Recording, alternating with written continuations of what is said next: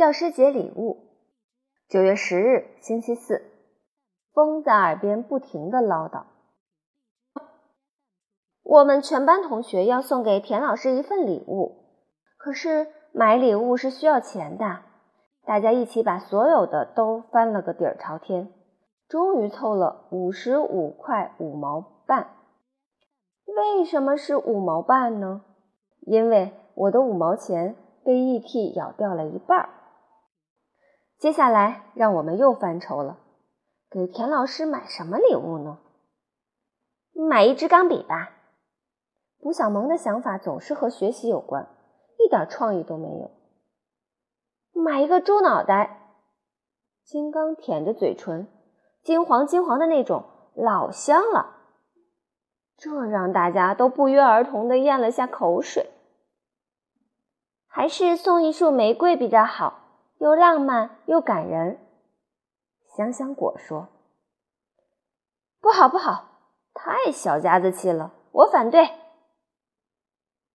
争来吵去也没个结果，大家决定一起去礼品店看看有没有什么更好的东西。礼品店里啊，好玩的东西可真多呀！会跳舞的音乐盒，叮叮当当的风铃，叫不出名字的鲜花，比金刚个头还大的狗熊，大家呀都不知道选什么好了。我们送老师一只花瓶吧，怎么样？卜小萌说。田老师每次把花插到罐头瓶里，你们看这花瓶多漂亮啊！想一想，把花瓶摆在田老师的办公桌上，再插满美丽的鲜花，简直太棒了。大家决定就买花瓶了。可是买哪种呢？是透明的还是有颜色的？是圆形的还是方形的？金刚说蓝色的好看。胡小图说：“粉色的好看。”于是金刚就给了胡小图一拳。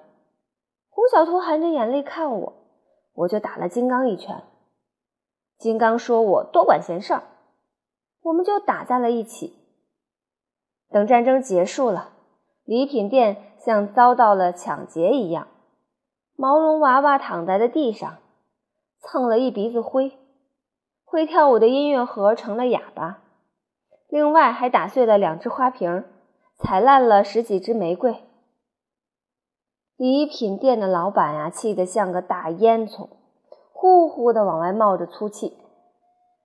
我们垂头丧气的出了礼品店，五十五块五毛半都赔给人家了。田老师的礼物没有了。